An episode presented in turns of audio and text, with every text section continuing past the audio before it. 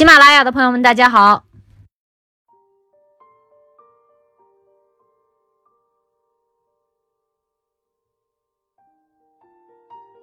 Hello，大家好，我是吴倩。今天要跟大家朗读的是国学大师季羡林老先生的散文集《繁华落尽是孤独》其中的节选《偷看小说》。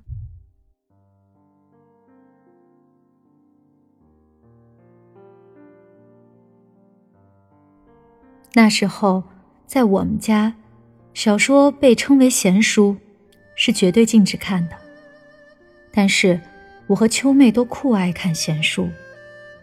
高级的闲书，像《红楼梦》《西游记》之类，我们看不懂，也得不到，所以不看。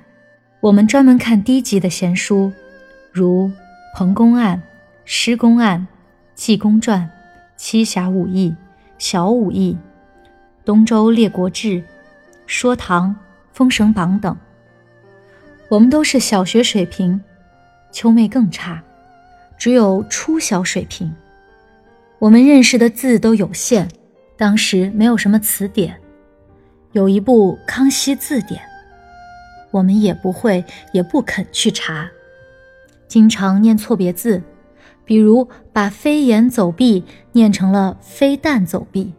把气往上冲念成了气往上重。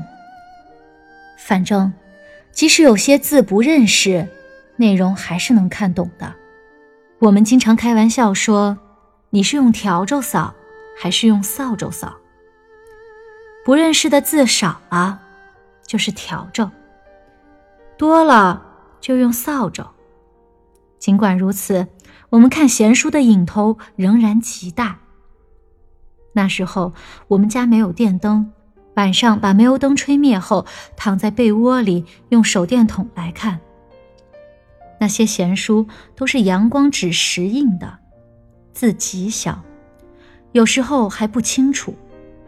看了几年，我居然没有变成近视眼，实在是出我意料。